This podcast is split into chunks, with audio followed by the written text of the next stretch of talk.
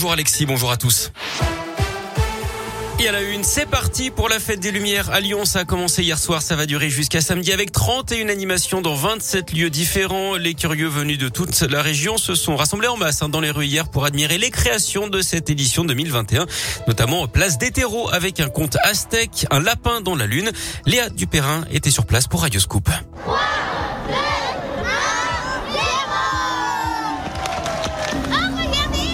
Raconter un peu ce que tu vois Moi, je vois de l'herbe et le dieu qui est sur terre et des couleurs magnifiques. Ça te plaît? Oui.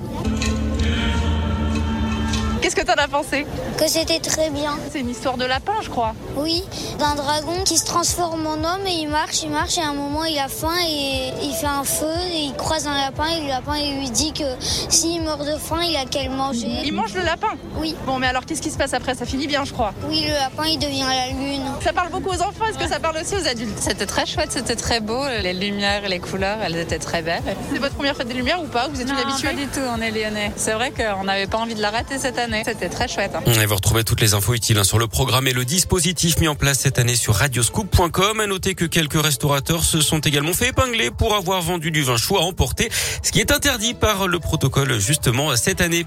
Dans l'actu régionale, les suites de l'accident mortel sur la 89 lundi dans la Loire, collision entre un poids lourd et une voiture qui avait été fatale, un couple du Puy-de-Dôme. D'après le progrès, le chauffeur du camion âgé de 37 ans a été mis en examen hier pour homicide involontaire. Il a été placé sous contrôle judiciaire avec interdiction de conduire un véhicule. La piste d'un pneu éclaté qui aurait rendu le poids lourd et sa remorque incontrôlable reste privilégié. Le soulagement dans la Loire, l'homme de 35 ans porté disparu à Saint-Etienne depuis le 15 octobre dernier a finalement été retrouvé. Il avait quitté son foyer du quartier de Château-Creux et la police avait lancé un avis de recherche. Il a finalement été localisé sain et sauf à Bordeaux.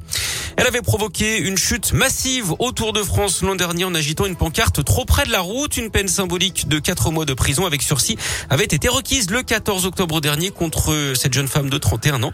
Elle est poursuivie pour mise en danger d'autrui et blessures involontaires. Le jugement avait été mis en délibéré. Il est attendu en début d'après-midi.